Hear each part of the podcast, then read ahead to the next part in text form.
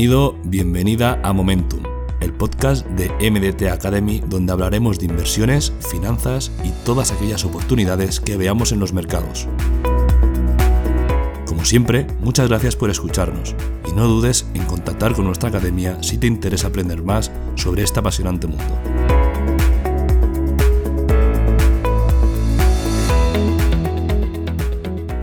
Muy buenas, soy Eduard Pérez de MDT Academy y hoy vamos a resolver un misterio. ¿Por qué si la economía está hecha polvo, las bolsas no están cayendo, no? Tendría sentido. Si nos dicen que estamos en, en recesión técnica, si todo se va al garete, los índices y las bolsas deberían estar por los suelos. Sin embargo, esta semana incluso han subido. El otro día en una comida que tuve con unos amigos, eh, tuvimos un debate muy interesante, que era, ¿por qué, si la economía parece que está yendo mal, las bolsas no están cayendo? ¿No? Parece como que haya una dicotomía, algo que, que no sigue el camino. Las bolsas siguen un camino y la economía parece seguir otro. Entonces, el debate fue muy interesante eh, luego, si queréis, os cuento un poquito las, conclusiones, pero para mí lo importante no era si la economía y las bolsas deberían ir a la par, porque eso al final eh, no tiene por qué ocurrir, sino cómo podemos detectar o cómo podemos decidir, por ejemplo, en el caso de que invirtamos en bolsa, si está en una tendencia alcista, bajista, lateral o qué expectativas, dicho de otra manera, qué expectativas tienen los inversores de las bolsas, ¿no? Entonces, este vídeo lo he titulado ¿Por qué no caen las bolsas? Previsiblemente porque cuando veas este vídeo puede haber pasado de todo, pero si lo ves ahora cuando lo publique, eh, te habrás dado cuenta de que hay muchísimas noticias malas, los índices de, de, digamos, de laborales en España, por ejemplo, o incluso en Estados Unidos, las reservas, los ahorros de las personas están bajando muchísimo, la inflación está altísima, pero, pero, los índices al menos y muchas de las bolsas, las principales bolsas del mundo, no están cayendo. Así que vamos a intentar desgranar un poquito por qué puede estar pasando eso y luego veremos unas conclusiones, veremos algunas ideas que podemos tomar para actuar en consecuencia. Vayamos. Bueno, este es el SP500, el índice más, más, importante del mundo, o al menos el más seguido, que recoge las 500 mayores empresas de, la bolsa de Estados Unidos. Como podemos ver, estamos en un retroceso, eso no hace falta eh, que lo diga yo, ya se ve claramente que está en una tendencia bajista, al menos a medio plazo, pero, bueno, eh, también podemos ver que tenemos un movimiento direccional que llamamos nosotros un movimiento expansivo, un tiempo en el que los precios de las acciones iban subiendo y que ahora mismo está, al menos hasta el momento, haciendo una pauta correctiva, ¿no? ¿Por qué le llamamos pauta correctiva? Nosotros hasta que no rompa con fuerza y supere este, este, este bajo de aquí, de aquí, esta parte de aquí, nosotros consideraremos, ya que no somos adivinos, consideraremos que esto es un movimiento correctivo dentro de una tendencia alcista, ¿no? Cuyo pico más bajo que estamos viendo aquí fue cuando, cuando ocurrió la pandemia. Entonces, eh, viendo este retroceso, al menos eh, para las personas que estéis más acostumbradas a operar activos de riesgo, como pueden ser acciones de, quizás un poquito menos capitalización, criptomonedas ya ni digamos, eh, incluso Forex en algunas, en algunas temporalidades más bajas, tener un movimiento de una corrección de menos de un 50%, al menos hasta la fecha, después de un movimiento direccional tan fuerte, no es algo tan raro, no es algo para, como para llevarse las manos a la cabeza, ¿no? Sí que es cierto que duele, duele ver que tus ahorros, duele ver que tus inversiones caigan, pero, siendo realistas, si no has entrado arriba del todo, es probable que aún estés en ganancias, ¿no? Sobre todo para las personas que ya lleven un tiempo invirtiendo. Aquí que vemos, vemos un, retroceso que sí que es cierto que es profundo, ¿no? Eh, o sea, no, vamos a, decir que es baladí esto, ¿no? Hubo un retroceso de un 24,55%, pero, pero sigue siendo un movimiento bastante, bastante normal dentro de lo que cabe. Alguien que empezó a invertir, pongamos 2015-2016, de una forma bastante recurrente, podríamos decir que quizá, quizás se ha llevado un susto, pero en pérdidas no está. Lo más probable, ¿no? Entonces, eh, Pongo esta foto simplemente para que tomemos un poquito de perspectiva de por qué se está comentando, ¿no? Los analistas eh, en los diferentes foros, por qué ¿no? Parece que las bolsas, o al menos esto, eh, el índice SP500, no cae, ¿no? Entonces, además, y esto para más intríngulis, eh, ciertamente ha habido un rebote potente. De hecho, ahora mismo, en el momento en el que hago esta captura, estamos en un menos 14,20%, con lo cual aún la caída es menor. Es decir, eh, para cualquier persona que no haya comprado arriba del todo, ¿no? Que no haya tenido la mala pata de comprar arriba, ahora mismo el retroceso que está experimentando es bastante, bastante normal, al menos hasta ahora. He cogido un poquito más de perspectiva para que veas ¿no? Eh, dónde estamos. Eh, esto puede ser más o menos desde los años 60, 80, no se está viendo bien aquí en la captura. Entonces, ¿dónde estamos? Estamos aquí arriba. La, la caída no es tan brutal. O sea, es muy fuerte, pero no está siendo tan brutal. Repito, para personas que ya lleven un tiempo invirtiendo. Probablemente para las personas que se hayan unido después del COVID, ¿no? Después de esas subidas fuertes eh, es probable que allí sí que estén viendo las orejas al lobo. Pero bueno, vamos a tomar perspectiva, porque a nosotros lo que nos interesa eh, no es cuándo, las, le han invertido las personas, sino más bien cómo se está comportando el histórico de precios, porque al final es el que tiene la verdad. Eh, entonces, tenemos aquí, que os las he marcado claramente, la primera caída que hubo del. O sea, de caídas fuertes que podamos ver, la caída de, después del, del fiasco de las .com, y aquí os he marcado la caída después de la, la, gran crisis financiera ¿no? de las hipotecas subprime. Después, realmente hemos vivido una época de eh, subida casi casi con tintes parabólicos desde, eh, desde 2009 para el caso del, SP500, más o menos. Eh, lo que quiero remarcar también aquí es que esas caídas, esas caídas fuertísimas que hubo llegaron a ser de más de un 50% ambas, siendo la de, la de 2008 de casi un 60%. Ahí ya sí que podemos estar hablando de caídas muy fuertes y que afectaron muchísimo ¿no? a, todos los inversores y, prácticamente a todo el mundo. Pero si nos centramos en este movimiento que pasó después, de momento, y al menos de momento, las caídas que estamos sufriendo están realmente eh, dentro de una tendencia alcista. ¿Qué es una tendencia alcista? Nos vamos a el análisis técnico más elemental. Una tendencia alcista es una serie de altos y bajos, los cuales no son superados por ningún movimiento. Es decir, lo vuelvo a repetir, para que esta tendencia alcista se diga que, que es bajista, este bajo de aquí, marcado por el año 2020, ¿no? la pandemia, se tendría que romper y con confirmación, y eso, podríamos decir, al menos bajo, digamos, los parámetros del análisis técnico más convencional que se está dando una tendencia bajista de largo plazo. De momento eso no ha ocurrido. Vale, dirás, bueno, mm, perfecto, el SP500 están las mejores, ¿no? Está el Dream Team, eh, ¿qué hay de los otros índices? Pues bueno, aquí tenéis el índice Nasdaq. El índice Nasdaq, un índice que mm, por su composición tendría que ser muchísimo más arriesgado, con muchísima más volatilidad, y de hecho lo es, que el SP500 podríamos decir que, ostras, eh, con la tensión, las tensiones inflacionarias y después, ¿no? Las previsiones de subidas de interés tendría que haber habido caídas muy fuertes. Y ciertamente han habido caídas fuertes, más fuertes que en el SP500, pero ahora mismo estamos en un mm, casi casi normalizado menos 21% de caída. Con lo cual, vuelvo a repetir, tenemos una tendencia alcista, ¿no? Para que para digamos que para alguien que tome un poquito de perspectiva invirtiendo, sigue estando relativamente sano esto, ¿no? O sea, cualquier persona que llegue ahora y no se haya enterado de nada diría, oye, esto, esto es una tendencia alcista. Obviamente hay una corrección, pero estamos en tendencia al alza, ¿no?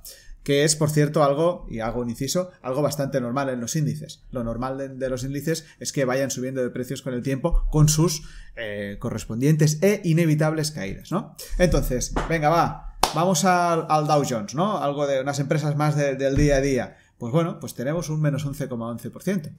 Una tendencia alcista intacta.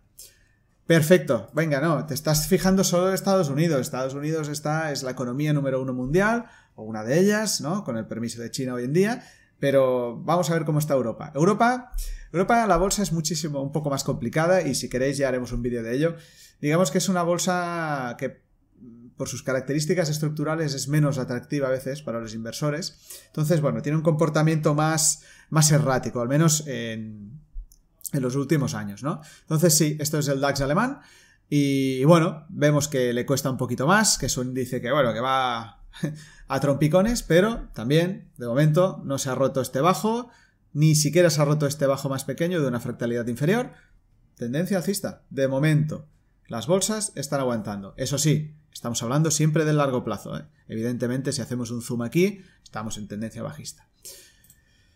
¿Qué más? ¿Qué más? Nikkei, los japoneses, que bueno, después de la fiesta que tuvieron en los años, a finales de los 80, a principios de los 90, ¿no? Que tenemos este máximo aquí, que fue la máxima, el momento de máxima efervescencia de las acciones japonesas, todo el mundo quería tener acciones japonesas, tuvieron una caída brutal, de hecho, mm, bueno, este índice probablemente no recoja algunos de los datos, pero fueron a mínimos. Aún así, después, ¿no? Y este es 2008, después eh, subieron y la tendencia ahora mismo sigue siendo alcista. De momento, para el índice Nikkei. Venga, nos vamos al Shanghai Composite, otro, otro índice que sufrió muchísimo, en este caso es más eh, en, los 2010, eh, un poquito más adelante. Y aquí es un índice también, bueno, que ya puedes ver que, ha habido ciertas burbujas, ciertos movimientos ultra parabólicos, que luego se han cobrado unas caídas también muy fuertes, pero aún así, si nos fijamos en este hecho, sí que no podemos decir que esto sea una tendencia claramente alcista, porque hay muchísimo ruido, pero bueno, los niveles fuertes que cabría tener en cuenta para que esto hubiera cambiado son estos dos y de momento se están respetando, ¿no? Entonces, sinceramente, eh, vamos a pensar en un extraterrestre, o bueno, en una persona que está viviendo en la Luna sin comunicación, ahí no llegaba la radio, no llegaba nada, y baja, la Tierra, pero es una persona que se ha estudiado las bases del análisis técnico y sabe que una tendencia alcista, lo que os he dicho antes, son máximos cada vez más altos y mínimos también cada vez más altos, y llega y le enseñas esto. Esta persona te diría, esta, o sea, la bolsa que me estás enseñando, los índices que me estás enseñando, están en tendencia alcista y yo no estoy viendo signos claros de miedo, ¿no? Como pone aquí, parece que las bolsas no tienen miedo. Bueno, o sí, ¿no? Porque la bolsa es un concepto muy general, ¿no? Al final la bolsa, bueno, pues la bolsa es cualquier sitio donde tú puedas hacer intercambio, ¿no? En este caso de, de activos financieros. Y la bolsa no solo está constituida por empresas que están en el SP500 ¿no? o en el índice Nikkei. Hay más empresas. Y de hecho, eh, los inversores y los gestores están ahora mismo, como puedes ver en este gráfico de la izquierda, en máximos históricos, o casi desde 2008, de, eh, digamos, entre la relación entre el equity allocation, que sería el dinero que está en, en, acciones en este caso, y el cash. Digamos que la relación es la más baja que ha habido, ¿no? Eh, del equity respecto al cash. Están en un momento en el que la gente ha tenido miedo, han habido bastantes ventas y eh, ahora mismo muchos inversores, muchos gestores, muchas personas, digamos, que están eh, pretendiendo ver si entran o salen, o perdón, entran o se quedan fuera, de momento, están en máximos históricos. Entonces, sí que hay miedo. Sí que hay miedo. Es decir, sí que ha habido movimientos de capital defensivos, ¿no? También lo podemos ver aquí, el apalancamiento de los de los, de los fondos y de diversos. Este es un indicador que recoge información de muchos, de muchos sitios, así que lo podemos tomar como, un índice de referencia, ¿no? El apalancamiento ha estado casi casi en mínimos que no ocurrían desde 2020, ¿no? Cuando hubo la pandemia y hubo esa, esa salida tan fuerte de, de bolsa, esos movimientos tan fuertes que no se habían prácticamente dado nunca, pues ahora mismo estamos en, esa fase, ¿no? En una fase en la que eh, hay, hay miedo y la gente ha sido bastante defensiva. Pero ¿qué pasa? Bien, o sea, ¿por qué no lo vemos? Pues porque probablemente de donde se haya salido y donde se hayan visto esas salidas de capital más fuertes, no hayan sido de las compañías más grandes del mundo que están en los índices, sino de otras compañías que son más pequeñas y por lo tanto los inversores las perciben como más arriesgadas. Y aquí lo podéis ver en este gráfico. Digamos que la cantidad de, o sea, la valoración, perdón, la valoración que tienen las compañías que no están en este caso dentro del SP500, pero también probablemente estén en la, en, eh, pues eso, en, digamos, en la economía americana, es la menor desde hace muchísimos años. Es decir, el dinero se ha ido o se ha vendido muchísimo más empresas que no están en el SP500, que no son del top, digamos, ¿no? Para ser defensivos, pero sí que es cierto que los inversores han mantenido un eh, una cantidad de dinero, o al menos una, una predisposición a mantener sus inversiones relacionadas con empresas de referencia que están en el SP500, en el DAX, etc. ¿no? Podemos decir, nos hemos ido de lo más arriesgado, pero aún mantenemos cierto riesgo, porque la bolsa, aunque sea el SP500, tiene riesgo, eh, por si acaso. ¿Y qué es ese por si acaso? Por si acaso es es muy, muy etéreo, ¿no? Podemos decir, eh, bueno, hay muchas, muchos por si acaso. Oye, pues, quizás mañana Jerome Powell baja los intereses a 0%. Lo dudo, pero eh, con esta inflación que tenemos, pero Eh, creo que la gente, y esto ya es una opinión más personal, pero creo que la gente, los inversores, gestores, etcétera, eh, viendo el track, record que ha habido, sobre todo desde la crisis de 2008, de que la bolsa, bueno, pues cada vez que caía se podía, pues comprabas, ¿no? Buy the dip, que dicen los ingleses, comprabas barato, eh, comprabas las caídas, luego te salía bien la jugada, han dicho, oye, voy a sacar dinero del mercado porque quizás veo que hay las orejas del lobo, pero por si acaso dejo un poquito, no sea que el lobo eh, se vaya de paso y suban las bolsas y, yo me quede fuera y, mi vecino gane yo no, ¿no? Ese es un poquito lo que puede estar pasando. Entonces, ¿por qué? ¿Por qué están subiendo los índices bursátiles, ¿no? Entonces, eh, ¿qué, qué, es ¿no? lo que empuja a la subida? Primero vamos a hablar de qué es un índice bursátil. Un índice bursátil es un índice de referencia que se forma con un conjunto de valores ¿no? que están dentro de la bolsa. Se trata de un valor numérico, ¿no? Los índices bursátiles no tienen precio, es un valor numérico que se calcula según los precios de mercado de cada uno de los valores que componen este índice en un momento determinado. La rentabilidad de un índice es la variación entre esos valores, ¿no? esos precios de las acciones de un periodo a otro. En este caso, ¿por qué son importantes los índices? En primer lugar, porque sirven para representar la evolución de las empresas de un país, ¿no? Al final, al tener un gran número de empresas de, una área geográfica concreta, según cómo vayan esos números de empresas, podemos más o menos, eh, ¿no? Tenemos un proxy, tenemos una, una referencia de cómo está yendo el, digamos, el resto de empresas de ese país, ¿no? Lo cual no siempre es así. Por cierto, como hemos podido ver, eh, al menos los inversores no creen que a las pequeñitas y a las de mediana capitalización les vaya a ir tan bien como a las grandes. Pero bueno, de eso hablaremos más adelante. Los índices bursátiles que aglutinan las principales empresas, ¿no? Al final se consideran un excelente indicador también de la economía. Es decir, no solo de cómo les van a ir a las acciones, sino también de la economía en sí.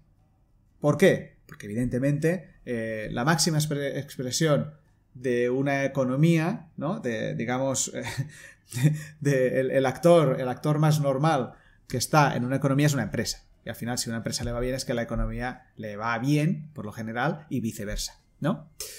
Y siempre digo esto, eh, esta relación no siempre tiene por qué ser eh, una correlación uno a uno. Hay momentos en los que la bolsa va muy bien y la economía no, y al revés. Pero, a la larga, por lo general, este tipo este, estas dos cosas, ¿no? La, bolsa y la economía suelen converger.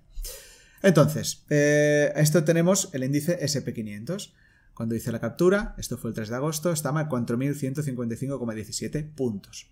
Entonces, aquí podemos ver, ¿no? Este lo he cogido a 5 años, podemos ver el índice y quiero que leas aquí a la derecha. Este índice se basa en la capitalización bursátil de las 500 eh, grandes empresas que poseen acciones y cotizan en las bolsas del NISE, la bolsa de Nueva York, y el Nasdaq, que es el índice tecnológico. Entonces, y captura aproximadamente el 80%, ojo, el 80% de toda la capitalización del mercado de Estados Unidos. Por lo tanto, tiene sentido que se considere eh, un indicador que representa prácticamente la totalidad de las empresas de, de, Estados Unidos, no en número, sino en capitalización, porque en número evidentemente hay muchísimas más. Entonces, volvemos a, repasar un poquito. Estamos aquí, estamos aquí, ¿no? Después de una tendencia altamente alcista, ¿no? Después de estas terribles caídas de 2000 y 2008, estamos aquí arriba. Sí que es cierto que es una caída fuerte, pero mm, de momento tenemos la fuerza de, la, de, la, de los años previos, ¿no? Pero, ¿qué está pasando? Lo que está pasando, y no podemos obviar, es que el, entre, entre otros indicadores. ¿eh? Hoy hablaremos de unos cuantos, porque si no, podría, si no este vídeo duraría mucho. Pero uno de los que me ha llamado muchísimo la atención es que ya se han borrado prácticamente todos los ahorros que se generaron por parte de los eh, residentes estadounidenses durante la pandemia. Recordemos que la pandemia, aunque parezca que esté tan lejos, pues ocurrió aproximadamente hace dos años, dos años y medio, y las personas, claro, se tenían que quedar en su casa. Claro, eh, cuando ya habían arreglado el jardín, cuando ya habían qué sé, arreglado la cocina, probablemente esas personas no fueran ahorrando porque no salían a cenar, porque no hacían viajes, porque no, no, hacían actividades al aire libre, etcétera, etcétera, etcétera. Entonces se generó un ahorro muy importante. Pero además, no nos olvidemos que la administración de Biden repartió bastante dinero gratuito y de la nada bueno, de la deuda más bien dicho, a, esos ciudadanos, que algunos lo usaron, y esto ya hablaremos en otro vídeo, para especular en bolsa, y otros se lo quedaron guardadito por lo que pueda pasar. ¿Esto qué, generó? Esto generó un, un incremento del ahorro muy importante, pero que en estos meses, o en estas semanas, como le queramos decir, eh, cuando la economía se ha ido abriendo y ha habido este crecimiento de la inflación tan brutal, se ha volatilizado a una velocidad vertiginosa. Entonces, ¿qué más indicadores nos están diciendo? Vale, cuidado, oye, que el índice está muy bien, pero cuidado que la economía te está diciendo otras cosas. La inversión de la curva de tipos. En este caso estamos comparando eh, los tipos de interés a dos años con los de 10 años, ya llevan invertidos. Y no solo están invertidos, sino que además en la última semana han caído con fuerza. Es decir, esto por lo general es un indicador que suele eh, avisar con un tiempo de entre 6 y 24 meses de que podría haber problemas en la, economía. Es decir, dicho de otra manera, los inversores en bonos están anticipando eh, que puede haber eh, una recesión, entonces se producen movimientos en los bonos que provocan esta inversión de la curva de tipos, ¿vale? Esto también tengo un vídeo reservado para explicar bien cómo funciona el mercado de los bonos y poder entender bien por qué se da esta, esta inversión, la curva de tipos. Una curva de, tipos sana tendría que ser como lo que vemos aquí, ¿no? Que con el paso del tiempo, conforme la economía se percibe que va a ir bien, eh, el tipo de interés a 10 años es mayor que el de, que el de 2 años, entonces esta curva es ascendente. Cuando se empieza a ver precisamente todo lo contrario, vuelve, empieza a caer y cuando digamos que el tipo de interés de dos años es mayor que el de 10, que no es normal, ¿no? Porque lo normal sería que si yo te presto dinero a, 10 años cobrara un tipo de interés mayor, lo que suele suceder es que pintan baldadas, que decimos por mi zona. ¿Y qué más? ¿Qué suele pasar, sobre todo en economías altamente financiarizadas como la de Estados Unidos? Pues lo que suele pasar es que cuando se produce una bajada de los ahorros, como tenemos esta en la línea roja, lo que suele pasar es que pedimos prestado para poder seguir haciendo las cosas que hacíamos antes. Y esto es un indicador importante porque, por lo general, eh, cuanto más eh, apalancada esté una sociedad, cuanto más deuda haya, más vulnerable es a, cosas, ¿no? a cosas malas que puedan aparecer en el futuro.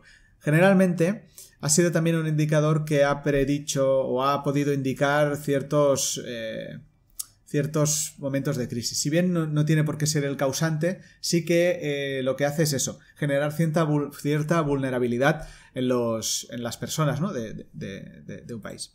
Entonces, vamos, recapitulemos un poco. Si hay miedo y las condiciones están empeorando, que sustenta la fuerza del SP500. ¿Por qué sigue subiendo el SP500? Y nos vamos a centrar en el SP500 porque es el índice más seguido del mundo y es el que disponemos de más información. Pero esto se podría aplicar en algunos otros, ¿vale? Eh, hemos detectado tres cosas que creo que son importantes. Probablemente haya muchas otras, pero creo que son tres cosas que tenemos que tener eh, muy en cuenta. En primer lugar, creencias demasiado optimistas. En este caso os voy a enseñar, estos son los 20 ETFs con mayores entradas de, dinero durante los últimos tres años. Si nos fijamos en los tres ETFs con mayor, que por cierto tienen una gran diferencia con el resto, podemos ver que tenemos el Vanguard Total Stock Market ETF, el Vanguard SP500 ETF y el iShares, que este es de BlackRock Core SP500 ETF. Son, son ETFs que están centrados sobre todo en las grandes compañías de Estados Unidos y en este caso casi todas eh, son las que están en el SP500. ¿no? De hecho, incluso este primero, que no pone SP500, si miras las compañías que tienen, claramente son las que, las que componen las, primeras. ¿no? Estas son las, las primeras 10 que tiene. Tenemos Apple, tenemos Microsoft, Amazon, Alphabet, eh, Tesla, Alphabet, eh, la bolsa, o sea, la acción de clase C, United Health, que también está, Johnson Johnson, Berkshire Hathaway y finalmente Facebook. Acciones que son del top 10 o del top 15, top 20 del SP500. Por lo tanto, este ETF básicamente es como si estuviera comprando el SP500, es decir, las compañías que lo componen. Entonces, ¿aquí qué podemos decir? Pues en primer lugar lo que podemos decir es que alguien que lleve invirtiendo unos años en esto le está yendo bien. Esa persona está en ganancias, tal y como hemos visto en el gráfico, ¿no? Por los precios, esa persona está en ganancias. Y esa persona pensará, oye, a mí mi estrategia me ha ido bien. O sea, yo, ¿por qué tengo que cambiar? ¿Por qué tengo que ir con cuidado? Bueno, puedo, puedo ser un poco más prudente. Quizás si invierto, yo sé, mil euros al mes o mil dólares, paso a invertir 500. Pero esta estrategia me ha funcionado. Y en primero de inversión, si tu estrategia está yendo bien y está dentro del rango, ¿no? Más o menos, de, de pérdidas que puedas asumir, sigue, sigue dándole caña, ¿no? No la cambies. Y yo, si me dijera eso una persona, diría, tiene todo el sentido del mundo, sigue así, pero oye, ten en cuenta también la información que estamos hablando en este vídeo porque probablemente te interese. Voy a aprovechar para pedirte que si, si te está gustando este contenido y quieres que vaya haciendo más vídeos de esto, te, des a, te, suscribas y le des a la campanita para que te avise cada vez que lanzamos un vídeo. Este o mis compañeros también, eh, Mauri y Pau, que suelen hacer análisis de mercado brutales y que deberías seguir. Así que nada, dale, dale ahí a la campanita, eh, que es un momento y, además... Eh, nos ayudas a que nosotros tengamos más ganas de ir generando este contenido que consideramos que es de valor. Entonces, eh, esa persona probablemente me enseñaría este gráfico y me diría, oye, si es que además mi estrategia, ¿no? Que la podemos llamar seguramente pasiva, ¿no? Porque alguien que, que, compra un ETF que sigue un índice al final está optando por una inversión mucho más del tipo pasivo. una activa sería invertir en un fondo de autor, por ejemplo, en el que pues, pues varios gestores están mirando, de, en primer lugar, de vencer a los índices, ¿no? generando más rentabilidad, evidentemente para justificar su trabajo, porque si no, no tiene ningún sentido, y eh, también también pues disminuir el riesgo, que también es muy importante, ¿no? Según el tipo de fondo. Entonces, por lo general, eh, hay dos tipos de, formas de, invertir cuando compras un, un, fondo, un fondo o un ETF. Uno que sea pasivo, que siga un índice, u otro, por lo general estos tienen eh, comisiones más bajas, u otro que sea un fondo en el que gestores toman decisiones ¿no? para intentar superar ese índice, ¿no? haciendo picking de acciones o lo que sea, y que por lo general tienen acciones, o sea, con comisiones más, más altas, ¿no? porque evidentemente hay un trabajo mucho más fuerte detrás. Entonces, eh, lo cierto es que en los últimos años, y como podemos ver aquí, lástima porque no he encontrado un gráfico que, sea mayor al 2016 que me gustara, hemos podido ver cómo, por lo general, eh, en los periodos de expansión, ¿no? Los periodos expansivos, las estrategias pasivas han sido mejores que las activas.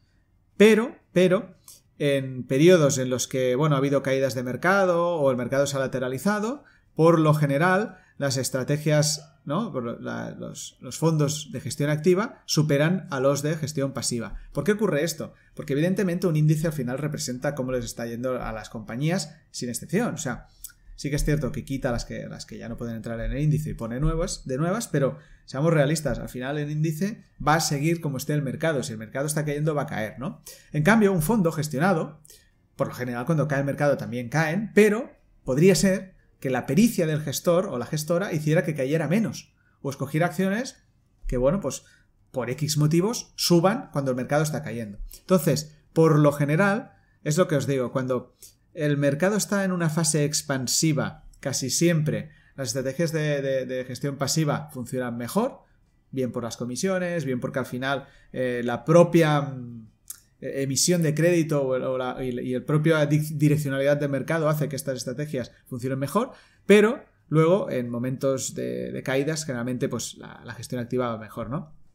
Es claro, lo que se suele decir, comparte un hedge fund cuando creas que puede caer la economía, ¿no? Entonces, eh, ahora vemos que en estos años también las, las estrategias pasivas han ido genial y que alguien que haya invertido de esta manera le ha ido probablemente mejor que alguien que haya comprado un fondo de autor. Entonces, esa persona me diría, oye, pues si es que lo estoy haciendo bien, y yo le diría, sí, pero ten cuidado, porque no siempre una estrategia funciona. Hay ciertos, eh, digamos, momentos de mercado en los que van mejor otras, ¿no? Como podemos ver aquí. Y aquí se ve clarísimo, ¿no? Hasta 2019 la entrada de capital a, digamos, a los fondos de, inversión pasiva ha sido brutal, ¿no? Un crecimiento muy grande. En cambio, eh, la de gestión activa ha ido decreciendo y aquí vemos el diferencial. Básicamente, eh, es lo normal, los inversores van a donde creen que va a ir, que, va a ir mejor, ¿no? Y en este caso la inversión pasiva ha ido muy bien. Entonces, esa persona me diría, oye, pues si sigo haciendo lo mismo, me irá bien a la larga. Sí, por supuesto, podría ser. Eh, tiene sentido. Entonces, eh, como reflexión final, no siempre las estrategias duran y casi siempre lo mejor suele ser diversificar. Entonces ya lo hablaremos después, pero puede ser interesante también hacer un shift hacia, hacia, hacia otro tipo de estrategias más activas, ¿no? Entonces, ¿qué más tenemos aquí? ¿Qué, más está sustentando? Eh, porque me dirás, oye, vale, perfecto, venga, la inversión pasiva, pero eso no es todo el mercado. Hay gente que está, que está invirtiendo de forma eh, exclusiva en acciones eh, del SP500 y no tiene por qué ser una gestión pasiva. Tienes toda la razón. Aquí detrás tenemos la fuerza del growth. ¿Qué es el growth? Básicamente el growth son esas compañías que suelen tener por lo general menos flujo de caja, pero unas perspectivas de crecimiento muy grandes dentro de su, de su área de, mercado, eh, en comparación a otras compañías que ya están más establecidas, quizás en mercados mucho más eh, maduros, pero que estas compañías, que suelen ser las de Valeo, suelen tener pues un, flujo de caja mucho más alto, sobre todo en comparación a su valoración, ¿vale? Entonces, bueno, ¿cómo tenemos? Pues tenemos aquí que las compañías de, growth o ahora ya no son todas de growth, pero bueno, vamos a decir que las 10 mayores acciones del SP500 representan un 28,9% de todo el mercado. Es decir, que unas pocas casi casi deciden hacia dónde va el SP500, como quien dice, ¿no? Pero es que además, a nivel de ganancias, aunque ahora haya, haya bajado, aún siguen representando casi un 20% de todas las ganancias del SP500. Es decir, 10, 10, que, que caben en las dos manos, representan, ¿no? O tienen muchísimo más peso que eh, las otras 490, ¿no? Entonces, podemos hablar de que hay una cierta concentración, ¿no? Hay una... Bueno, digamos que, el índice está un poquito sesgado, al menos si tenemos en cuenta estos valores, ¿no? ¿Quiénes son los 10 componentes más grandes? Pues los de siempre, Apple, Microsoft, Amazon, bueno, los de siempre ahora me refiero. Tesla, Alphabet, Alphabet tiene dos tipos de acción, Berkshire, United Health, Nvidia Corporation y Johnson Johnson. Es cierto que no todas podríamos considerar que son growth, porque a ver, las cosas como son, eh, Johnson Johnson eh, no se le podría considerar growth, quizás United Health tampoco, pero, pero, las cosas como son también, la mayoría de las otras sí que lo son. Entonces podemos decir que el growth tiene un peso muy grande dentro del índice, ¿no? Pero es que además tiene sentido, tiene sentido porque Además, eh, las compañías de, alto crecimiento, o al menos algunas de ellas, como son Alphabet o Meta o Tesla, están generando eh, unos rendimientos muy buenos, unos beneficios que están muy bien, al menos ahora, y eh, tienen un, cierre de caja, ¿no? una cantidad de, dinero disponible bastante interesante. Entonces, claro, esto los inversores lo ven y dicen, oye, prefiero ir a compañías que, pese a las circunstancias, aún generan un flujo de caja importante, ¿no? Además, para más INRI, del SP500, la mayoría de compañías del top 10, ¿no? por, su tipología, han, dicho que van a comprar, van a recomprar sus acciones. ¿No? Tenemos que las compañías de financieras ya lo han dicho en las últimas reuniones y también las de las tecnologías de información, healthcare y las industriales. Entonces, tenemos esa fuerza, ¿no? Ese acompañamiento de, oye, eh, inversor, que sepas que yo voy también a recomprar acciones a mercado, ¿no? Que por lo general esto, al menos a, corto o medio plazo, se relaciona, ¿no? Eh, con una potencial subida del precio de las acciones. Además, si vemos los márgenes operativos de, las compañías del SP500 en general, aún son relativamente altos. Han ido subiendo durante, durante los últimos años y aún son relativamente altos. Es decir, la mayoría de las compañías aún tienen capacidad de generar beneficios eh, antes de impuestos, digamos, eh, de una forma bastante, bastante saludable. Hay que ver, habrá que ver si esto empieza a caer conforme se pongan complicadas tanto el consumo, ¿no? Si hay una recesión habrá menos consumo y también las condiciones de financiación, porque evidentemente se tendrán que financiar a unos tipos de interés más altos, lo cual hará que sus márgenes eh, operativos puedan bajar. Pero, eh, de momento, digamos que parten de una posición relativamente cómoda. Y esto, al final, es importante tenerlo en cuenta. Y luego, otra asunción que se está haciendo es que puede haber una Fed más dovish. Dovish que significa más, eh, más ¿cómo lo diría? Más suave o más buenecilla. Eh, frente a hawkish, que, significa más dura, hay una perspectiva de que, bueno, si la economía se enfría, incluso empieza a caer, la Fed pues puede eh, desacelerar esa subida de tipos e incluso bajarla y que evidentemente esto pues eh, da fuerza a los activos de riesgo, ¿no? ¿Por qué? Porque después de la reunión que hubo, hubo en julio, ha habido un cambio de perspectiva de los, de, los, de los usuarios, de los inversores, sobre lo que puede pasar. No solo perciben que las subidas de tipos ya no vayan a ser hasta marzo, sino que probablemente termine este año 2022, perdón, sino que además, claro, al suceder esto de que se adelanta, las, eh, los intereses ¿no? objetivo de los bancos centrales a los cuales podrán llegar tampoco serán tan altos, no llegarán al 4, sino que se pueden quedar en el 3,4. Entonces, ¿qué pasó? ¿Qué pasó estos días? Si has estado pendiente lo habrás visto. Habrás visto que las acciones, ¿no? Pese a esa, esa inflación alta, pese a entrar en una recesión técnica, es decir, dos trimestres consecutivos, consecutivos perdón, con crecimiento negativo, eh, las acciones han subido. Ha sido por esto, principalmente. Por ese cambio de perspectiva de la Fed. Porque al final, y sobre todo desde que las intervenciones de los bancos centrales son tan evidentes, al final los inversores han dado cuenta eh, o están muy pendientes de lo que haga la Fed. Casi casi les importa un comino todo lo demás, porque al final hay que seguir los, pasos de la Fed, ¿no? Entonces, aquí te lo marco. Estos últimos días o semanas, como le queramos decir, ha habido unas subidas importantes en la bolsa, eh, a pesar de que el, el PIB ¿no? esté, esté bajando y, estemos ya, Estados Unidos al menos, en recesión técnica, ¿no? Entonces, vale. Y me dirás, oye, ¿dónde está el problema? O sea, perfecto, la economía va por un lado, ¿no? Ya lo has dicho al principio, la economía para un lado y las acciones van para el otro. Sí, realmente sí. El problema que tenemos aquí es que se está generando, ¿no? Y a mí me gusta siempre hablar de riesgos, eh, no porque sea derrotista ni, ni, pesimista, sino porque al final los riesgos, si los evalúas bien, los puedes controlar. Creo que se está produciendo, y no soy solo yo, sino que hay otros autores que lo están, lo están, que lo han publicado, se está produciendo un riesgo de concentración. ¿Qué significa un riesgo de concentración? Pues que estamos eh, muy pendientes de unos índices cuyos valores, eh, digamos, cuyas valoraciones, más bien dicho, tienen un cierto sesgo porque hay acciones que, ¿no? Hay, empresas que ocupan muchísimo, muchísima parte del índice, ¿no? Mucho porcentaje del índice y además estamos concentrando nuestras decisiones de inversión y nuestras compras a nivel estructural también en unas eh, cosas que podrían pasar o no, pero que sobre todo están obviando cosas importantes, como por ejemplo esto, ¿no? que ya lo he dicho. El PIB estadounidense retrocede un 0,2% en el segundo trimestre. Y esto, como ya ha habido dos consecutivos, significa que Estados Unidos entra en recesión técnica. Por lo general, una recesión técnica no es buena señal, ¿vale? Porque casi siempre antecede eh, a una recesión profunda. Entonces, esto es importante.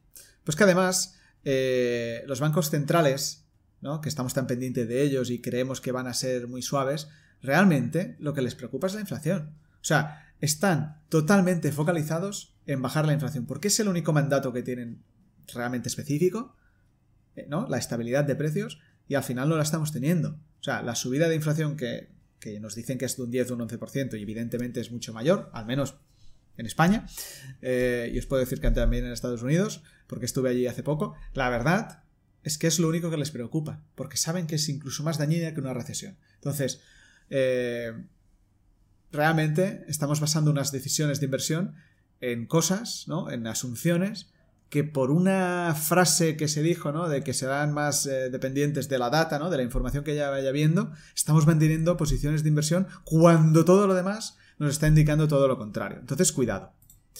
Y después, eh, esto es muy importante y esto ya es más estructural de los ETFs.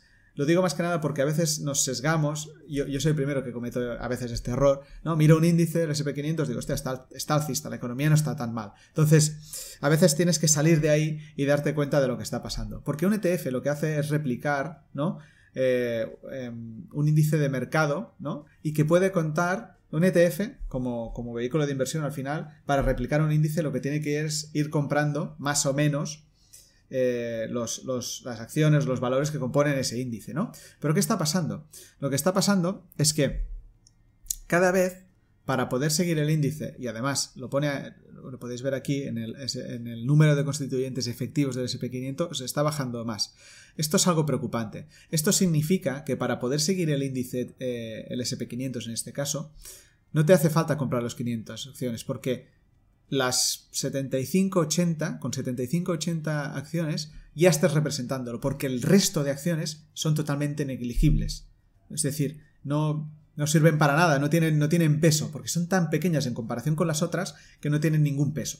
Y esto, y esto, es, esto es muy importante, porque ¿esto qué hace? Esto hace que los, S, eh, los ETFs, para seguir el índice, no estén comprando las 500, estén concentrando el dinero en muchas menos. Y esto lo que significa es que los inversores estamos comprando muchas menos, muchas menos acciones. Con lo, por, lo, tanto, eh, dos cosas. El primero, la diversificación, bajo mi punto de vista, es mucho menor, aunque esto es discutible. No, hace falta tener 500 para estar diversificado, pero 10 tampoco. Y después, más importante, estamos concentrando el dinero en menos compañías, con lo cual eh, sesgamos nuestra visión del índice. El índice deja de representar tanto la economía de una forma tan clara para empezar a representar mucho más la economía de 10, 20, 30 acciones en concreto. ¿Vale? Entonces tú me, tú me dirás, bueno, vale, pues compro solo esas 20 o 30, perfecto.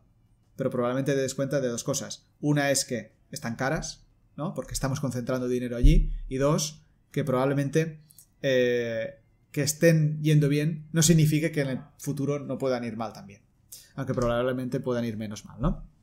Entonces, por recapitular, estamos, y esto es lo que es más preocupante, porque al final, que, la, haya recesión o no, bueno, ya lo veremos, que, pero, pero nuestra visión, nuestra, nuestra capacidad de, de, elección es la que tiene que permanecer intacta, ¿no? Nuestro, nuestro, nuestro raciocinio tiene que ser lo más impoluto posible para que podamos tomar las mejores decisiones de inversión. Entonces, importante.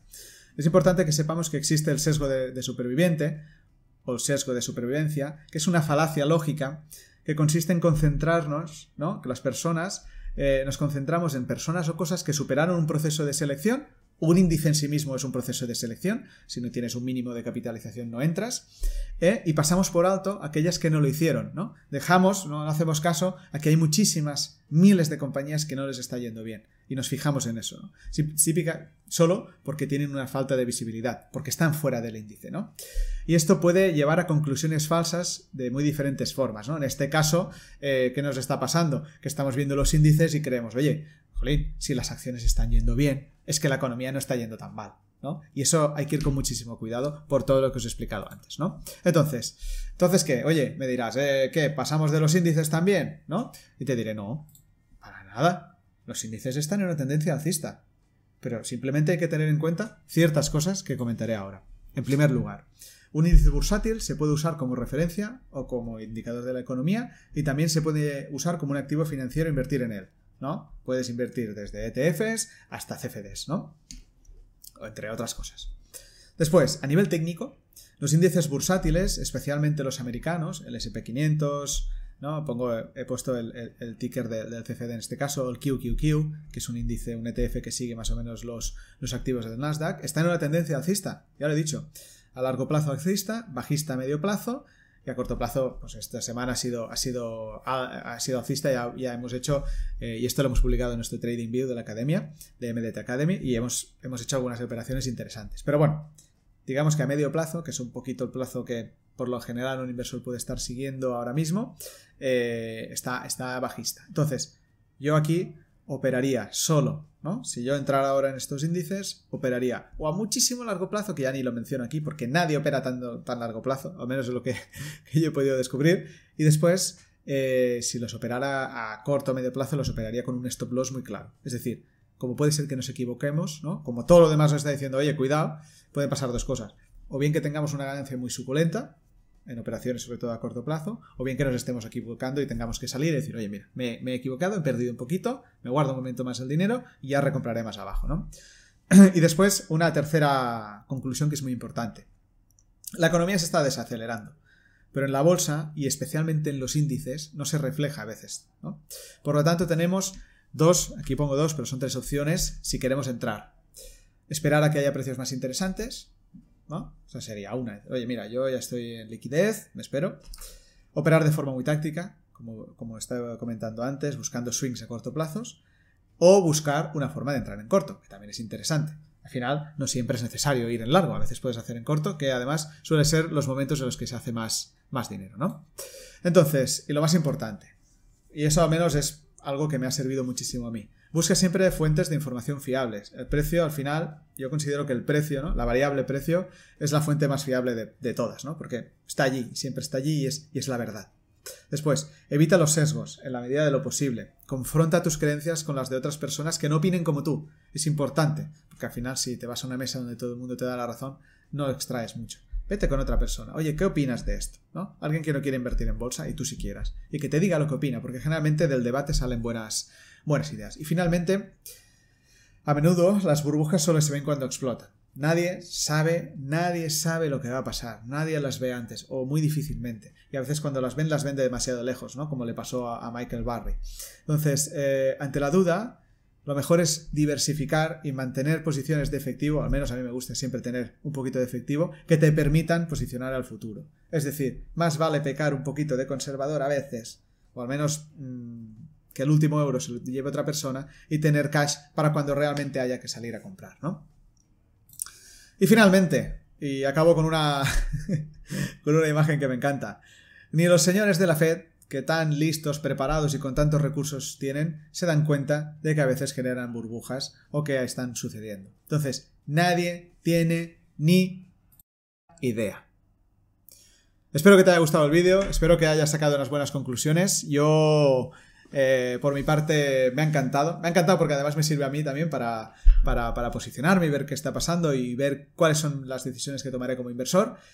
Y, nada, lo dicho, si te ha gustado, suscríbete, dale a la campanita, síguenos en nuestras redes sociales, eh, porque vamos a hacer muchísimo más contenido de valor y vamos a intentar descubrir qué es lo, próximo que pasa en la bolsa, en, la, en, el forex, en las criptos, en muchos mercados, para, para poderlo aprovechar y sobre todo para poder aprender. Un abrazo.